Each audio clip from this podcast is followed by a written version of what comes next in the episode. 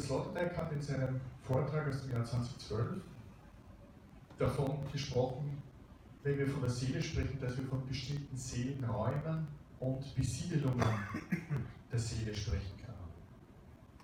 Es gibt ein schönes Zitat von Herrn von Doderer.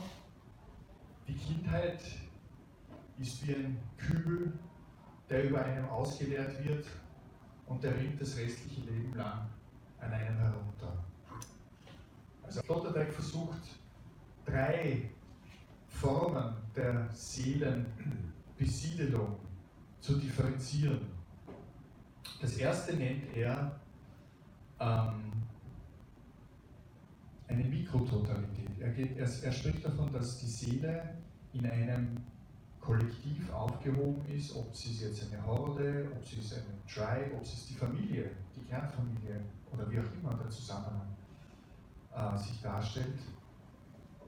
Das heißt, das ist die familiäre Struktur und in diesem Kollektiv fühlt sich die Seele aufgehoben. Sie ist eins mit den anderen und nimmt das, was dieses Kollektiv betrifft, in sich auf.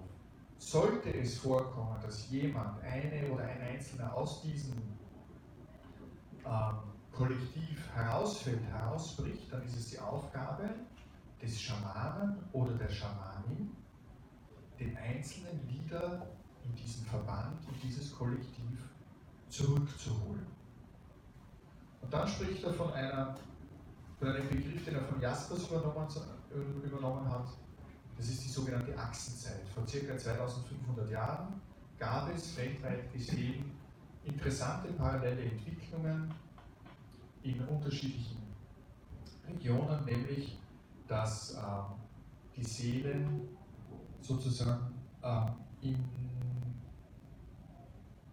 einen größeren Gesamtzusammenhang aufgesplittet wurden, ob es jetzt im Platonismus der spricht von der, von, von, von der Einheit dieser Überinstanz und der Einzelseele, dort ist es schon ein bisschen angeklungen.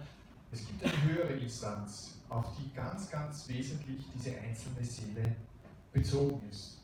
Und daraus entsteht eine Gespaltenheit. Das heißt, wir haben das Problem, wie verhält sich die einzelne Seele zu diesem größeren Ganzen?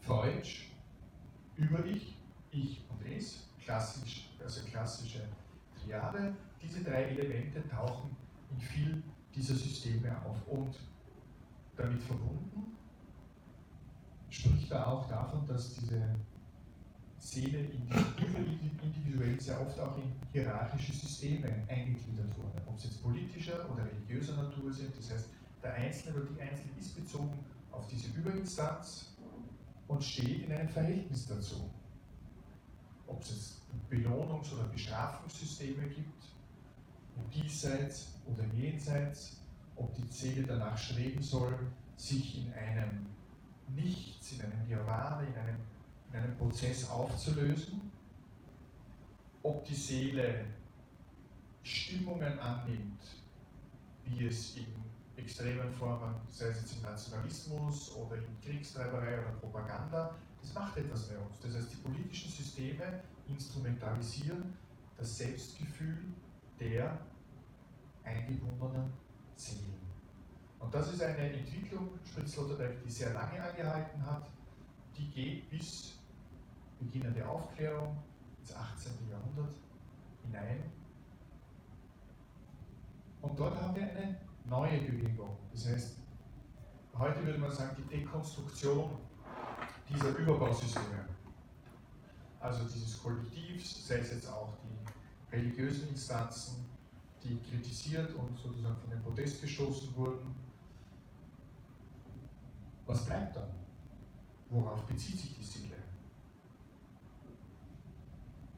Es kommt augenscheinlich zu einem Rückfall ins Automatische, sagt Sloterdijk. Das heißt, äh, das Psychische wird reduziert, die psychischen Faktoren treten zurück und es wird sehr stark äh, in Metaphern argumentiert, dass die Seele etwas sei, das so ähnlich ist wie eine Uhr, eine Dampfmaschine, Computer, Taschenrechner. Heute spricht man von neuronalen Netzen, heute spricht man von Seele, sozusagen das Bewusstsein, so ähnlich wie das Internet.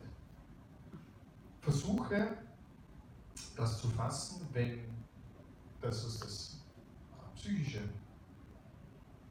gewesen ist, wenn die Seele in ein größeres Ganzes eingebunden war, wenn das wegbricht. Der Platz bleibt ja nicht leer, da wird er neu besetzt, da kommt ja was anderes. Dass die Seele oder das, was Bewusstsein sein kann, dazu angehalten wird, den Selbstkonsum zu perfektionieren, die Erlebnismöglichkeiten zu steigern, indem wir mit möglichst vielen äußeren Angeboten in Wechselwirkung treten. Also drei große Zyklen, die er beschreibt, das noch einmal zusammenzufassen. Das erste ist dieses unmittelbare Eingebundensein der Seele in ein familiäres Tribe, eine Horde oder wie auch immer, wo man nicht herausfahren kann als Einzelner, sondern sozusagen im schamanistischen Ritual wieder zurückgeführt wird. Das zweite ist sind die ganz großen Systeme, mit denen wir aufwachsen, ob das jetzt Christentum, das, also die monotheistischen Religionen, aber auch der Buddhismus. Und wenn das dekonstruiert wird, bleibt mehr oder weniger ein Rückfall und der Versuch, das über technische Errungenschaften, über Metaphern abzubilden, weil es an den Begrifflichkeiten hapert. Und wieso es an den Begrifflichkeiten hapert, werden wir am nächsten Teil sehen, weil sich darin nämlich ein Ansatz versteckt und seit mehreren Jahrhunderten durchzieht, der in seiner extremen Position von René Descartes entwickelt wurde.